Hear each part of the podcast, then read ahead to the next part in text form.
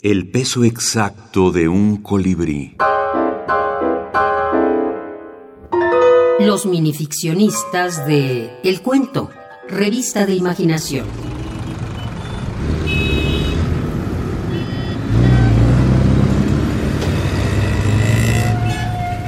Visión de reojo, Luisa Valenzuela. Visión de reojo.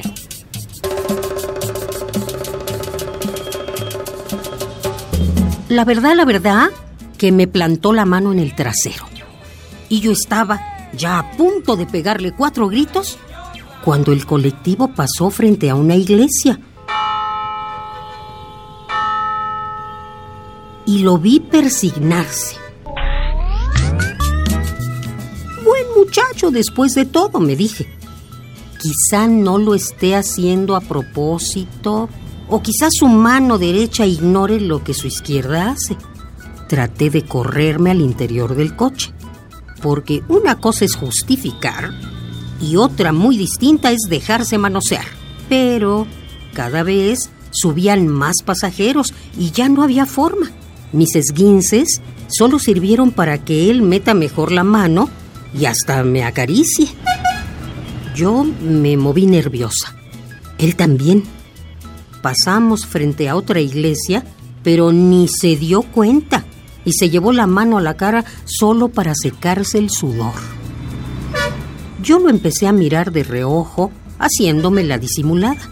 No fuera a creer que me estaba gustando. Imposible correrme y eso me sacudía. Decidí entonces tomarme la revancha y a mi vez le planté la mano en el trasero a él. Pocas cuadras después, una oleada de gente me sacó de su lado a empujones. Los que bajaban me arrancaron del colectivo y ahora lamento haberlo perdido así, de golpe, porque en su billetera solo había 7.400 pesos de los viejos y más hubiera podido sacarle en un encuentro a solas. Parecía cariñoso y muy desprendido.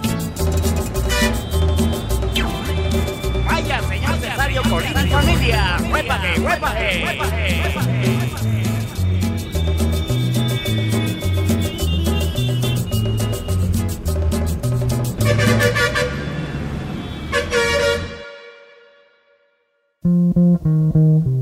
Crisis. Luisa Valenzuela. Pobre. Su situación económica era pésima.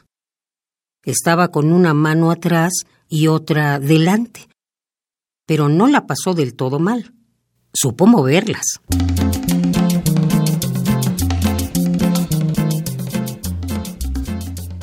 A partir del número 139 encuentra y maneja en el mismo número por primera vez textos como cuento brevísimo, como minificción y como breves artificios por primera vez. Y de ahí en adelante, bueno, pues ya empezó a difundirlo y se empezó a, a diseminar por todas partes el, el concepto.